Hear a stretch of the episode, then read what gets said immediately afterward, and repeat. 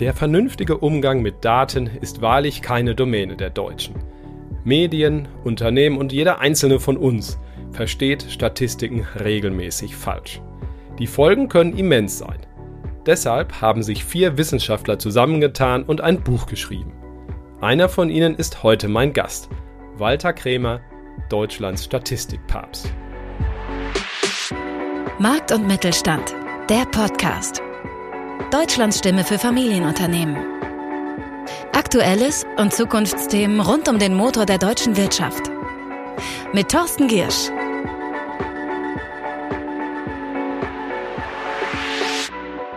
Wir starten mit dem Gespräch in ungefähr drei Minuten. So lange gibt es das Wichtigste der Woche aus Sicht des Mittelstandes. Das sollten Sie wissen. Die einen kommen sonntags um 11 Uhr aus der Kirche, die andere verkünden ein Entlastungspaket. Das dritte, um genau zu sein. 65 Milliarden Euro streut die Regierung ans Volk. Vielen wird dadurch geholfen, die auch wirklich Hilfe brauchen, aber eine Menge geht auch an Menschen, die nicht hilfsbedürftig sind. Reiche Rentner, studierende Kinder von Millionären. Wo die Gießkanne regiert, fehlt Geld für anderes. Zum Beispiel auch für Unternehmen. Denen wird nur bedingt geholfen in diesem Entlastungspaket. Das ist auch eine große Kritik gewesen in dieser Woche. Teilweise werden Betriebe sogar noch belastet, und zwar um 1,3 Milliarden Euro, nämlich durch die Anhebung der Minijobgrenze. Am Ende geht es bei solchen Hilfen ja immer um dieselbe Frage, mit wie viel Geld kann man entlasten, damit Öl, Gas und Strom günstiger werden und wann geht der Anreiz verloren zu sparen. Ich finde, diese Regierung findet auf diese Frage bei Verbrauchern eine fundamental andere Antwort als bei Unternehmen. Darüber wurde gestritten. Die Kernkraftfrage ist scheinbar beschlossen, diskutiert wird weiter und das Thema spaltet Deutschland immer noch. Zwei von den drei noch am Netz befindlichen Atomkraftwerken bleiben uns sozusagen für die Notfallreserve erhalten. Strom produzieren alle drei ab 1. Januar vorerst nicht mehr. Warum das dritte AKW im Emsland gänzlich geschlossen werden soll, naja, das wirkt ein bisschen zufällig, wenn man nicht wissen würde, dass in Niedersachsen Landtagswahl ist. Die Szenarien sind so schlimm, dass man tatsächlich sich auch andere Sachen hätte überlegen können. Und das Ironische, finde ich, ist ja, das Wirtschaftsministerium, wir alle schauen angesichts der Versorgungskrise nach Frankreich und drücken denen dort die Daumen, dass die ausgefallenen Meiler schnell wieder ans Netz gehen, damit wir unseren Strom nicht mehr dorthin schicken müssen. Damit sollten Sie rechnen. In dieser Woche hat die Furcht vor einer Deindustrialisierung Deutschlands massiv zugenommen. Es gab nämlich mehrere schlechte Zahlen. Zum einen sank der Auftragseingang zum sechsten Mal in Folge, also sechs Monate in Folge. Laut einer BDI-Umfrage fürchten inzwischen fast alle Unternehmen, deutlich über 90 Prozent, entweder sehr starke oder sogar existenzielle Herausforderungen durch die Energiekrise. Dazu kam die doch sehr symbolische Insolvenz des Toilettenpapierherstellers Hakle. Sechs Millionen Menschen arbeiten hierzulande in der Industrie, in kaum einem anderen Land ist der Anteil am Wohlstand so hoch. Da beruhigt es, um ehrlich zu sein, nicht, dass wir einen Wirtschaftsminister haben, der in Talkshows nicht alle Zuschauer restlos davon überzeugen kann, dass er weiß, wie eine Insolvenz funktioniert. Darüber dürfen Sie schmunzeln. Kostenlosen Strom gab es jahrelang in Deutschland bei vielen Supermärkten. Natürlich nicht in Tüten, sondern auf dem Parkplatz für die Besitzer von Elektroautos. Mit dieser Nettigkeit des kostenlosen Aufladens ist es praktisch überall vorbei. Was Aldi schon länger macht, führt jetzt auch Lidl ein. Ab dem 12. September nimmt der Discounter tatsächlich Geld dafür. Je nach Ladegeschwindigkeit mal mehr und mal weniger. Kostenlosen Strom gibt es flächendeckend nur noch bei IKEA. Die Discounter wurden Opfer ihres eigenen Erfolgs. Die Zahl der Stromtanker war zuletzt eben rasant gestiegen. Nun sind die Preise an der E-Ladesäule auf dem Parkplatz vielleicht ein Fall fürs Angebotsprospekt. In der Unternehmenswelt haben wir permanent mit Zahlen zu tun und Statistiken. Egal, ob wir Daten für uns selber aufbereiten oder in einen Pitch mit einfließen lassen, wenn wir Präsentationen erstellen. Oft machen wir dabei aber Fehler, unabsichtlich oder wir interpretieren einfach Zahlen falsch und stellen dann falsche Kausalitäten und Korrelationen her. Ein ganz großes Problem, das Milliarden kostet und das Walter Kremer sehr gut erforscht hat. Er ist hier an der TU Dortmund seit vielen Jahren Statistikprofessor. Einige nennen ihn auch Deutschlands Statistikpapst, weil er mehrere Bestseller dazu geschrieben hat.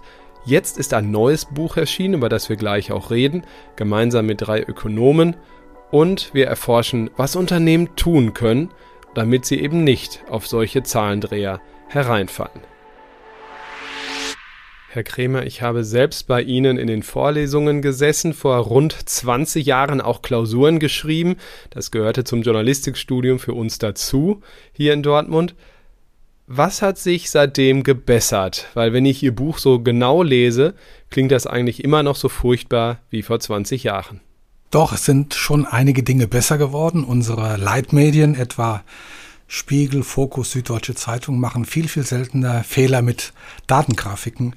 Da kann man sogar sagen, dass etwa die Zeit äh, da Leute gefunden hat, die das vorbildlich machen. Und ich habe auch in meinen Vorlesungen, da waren sie allerdings schon längst äh, aus der Uni weg, äh, gerne die Zeit als Positivbeispiel genommen, wie man äh, grafisch Daten transportieren kann. Das ist besser geworden, was immer noch genauso schlimm ist wie zu früheren Zeiten ist das Verwechseln von Korrelation und Kausalität. Das findet immer noch in großem Umfang statt.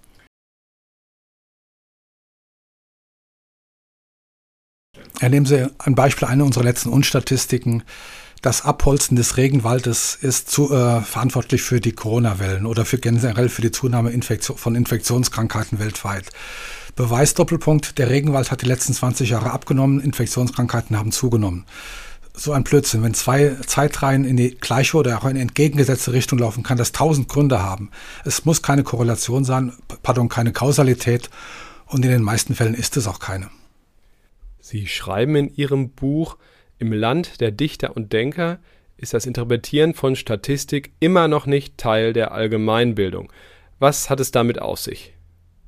Nun, äh, man kann in Deutschland, wenn Sie mal äh, auf Partys äh, Smalltalk machen, leicht Eindruck schinden, indem man äh, bekennt, man hat in Mathe eine 5 gehabt. Das dürfen Sie in Frankreich nicht tun. In England auch nicht. Da sind Sie sofort ein Paria, äh, ein Aussätziger. In Deutschland kann man damit Pluspunkte sammeln, weil alle anderen, die das auch hatten, genauso stolz sind darauf.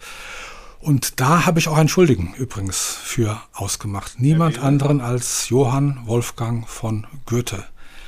Goethe hat Mathematiker gehasst, er hat das Analysieren äh, missachtet, er war ein Ganzheitsseher, ein äh, Mensch, der das Große, die Zusammenhänge erfasst und nicht analysiert und kleinkariert vorgeht und das hat sich im deutschen Bildungsbürgertum leider, leider, leider fortgepflanzt. Das gilt natürlich auch für die Unternehmenswelt. Warum ist es gerade dort so problematisch, wenn Zahlen in Präsentation oder was auch immer nicht korrekt gedeutet werden? Ja, nehmen Sie einfach das Verwechseln von Korrelation und Kausalität. Sie erhöhen Ihren Werbeetat und im Monat drauf äh, gehen Ihre, äh, nimmt Ihr Umsatz zu. War jetzt die erhöhte Werbung wirklich der Grund dafür? Da war, weil Sie halt etwa äh, Software, Softgetränke anbieten. Äh, das heißt, er wird im Sommer die Ursache, warum Sie mehr verkauft haben. Und das wird auch im Unternehmenssektor immer wieder verwechselt. Aber dann ist es ja auch entscheidend, die Variablen zu sehen. Also was steckt dahinter, bevor man zwei Zahlen in irgendeinen Zusammenhang bringt, oder?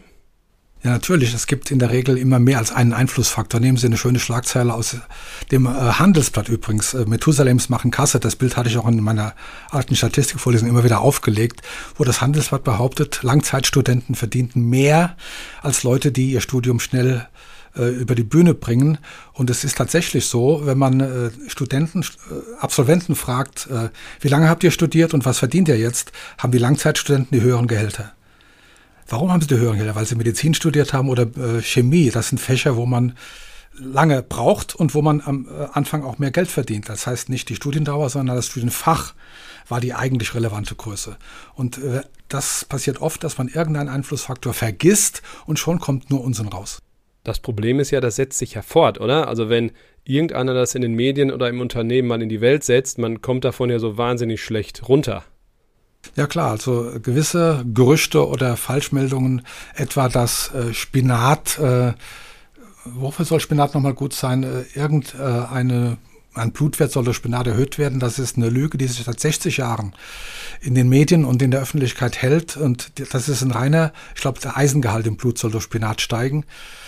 Ein reiner Tippfehler gewesen einer Dame, die seinerzeit die Messdaten eingetippt hat. Sie hat das Komma an Stelle zu weit äh, rechts gesetzt. Damit wurde der Eisengehalt verzehnfacht. Und das ist seit 60 Jahren aus den Leuten nicht mehr rauszukriegen.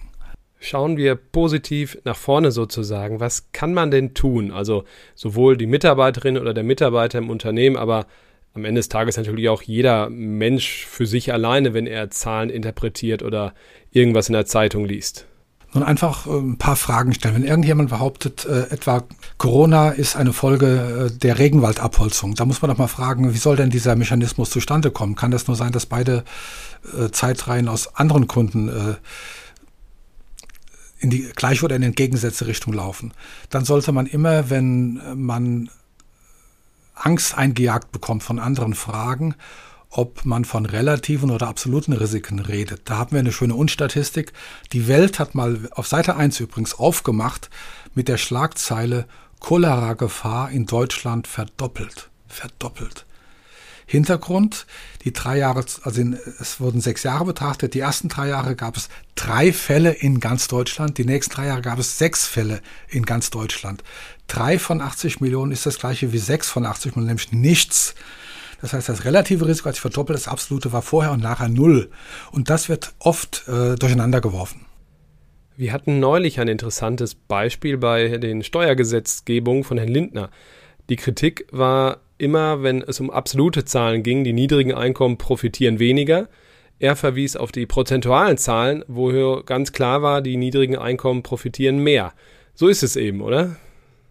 Das ähm, Melden von Absolutzahlen wird inzwischen in seriösen Medien übrigens zur Pflicht gemacht, äh, weil mit relativen Zahlen kann man große Unterschiede klein machen und kleine Unterschiede aufblasen. Es ist immer angezeigt, dass man die absoluten Zahlen anguckt. Und das ist eine weitere Regel übrigens, die ich auch Ihren Lesern und Hörern ans Herz legen möchte. Nie auf relative Zahlen gucken, immer absolute. Ein wichtiger Hinweis natürlich auch für die Arbeit mit Zahlen in Unternehmen. Nun gibt es Menschen und Organisationen, die wollen mit ihren vermeintlichen Studien falsche Eindrücke erzeugen. Wie identifiziert man die und was ist Ihr Ratschlag diesbezüglich?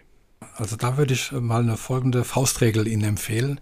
Sobald irgendjemand sagt, das sei hochsignifikant, ist das vermutlich ein Scharlatan. Denn das Wort signifikant hat in der Statistik eine ganz bestimmte Bedeutung, und zwar eine andere als im Alltagsleben. Es muss nicht bedeuten groß, wichtig, bedeutsam, sondern nur, es ist nicht, es ist nicht mehr durch Zufall erklärbar. Selbst minimale, minimale Änderungen können statistisch signifikant werden, wenn die Stichprobe nur groß genug ist. Haben Sie auch seinerzeit in der Vorlesung gelernt. Und deswegen, sobald dieses Wort gehört wird, Alarmglocke an. Da haben wir viel gelernt heute. Ich möchte Ihren Buchtitel noch zitieren. Grüne fahren SUV und Joggen macht unsterblich. Welche Geschichten stecken dahinter?